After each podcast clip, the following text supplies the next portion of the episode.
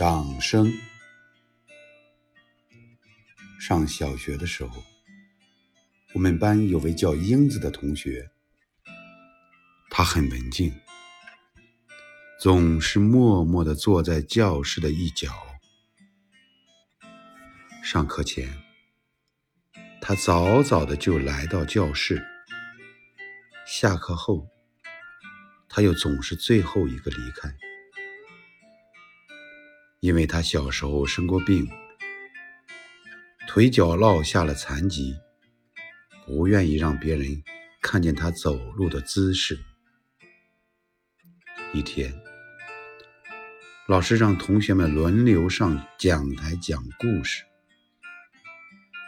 轮到英子的时候，全班四十多双眼睛一齐投向了那个角落。英子立刻把头低了下去。老师是刚调来的，还不知道英子的情况。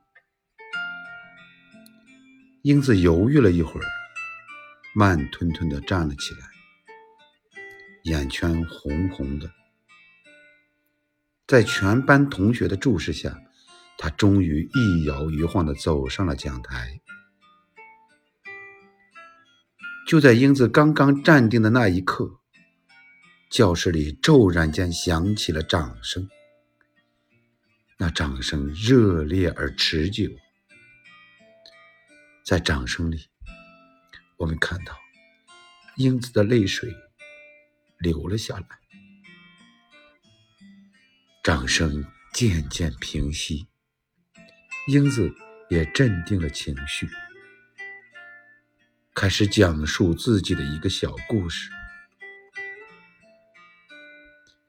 他的普通话说得很好，声音也十分动听。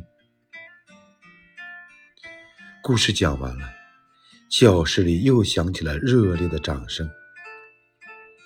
英子向大家深深的鞠了一躬，然后在掌声里一摇一晃的走下了讲台。从那以后，英子就像变了一个人似的，不再像以前那么忧郁。和同学们一起游戏说笑，甚至在一起联欢会上还让同学们教她跳舞。几年以后，我们上了不同的中学，英子给我来信说：“我永远不会忘记那次掌声。”因为他使我明白，同学们并没有歧视我，大家的掌声给了我极大的鼓励，使我鼓起勇气，微笑着面对生活。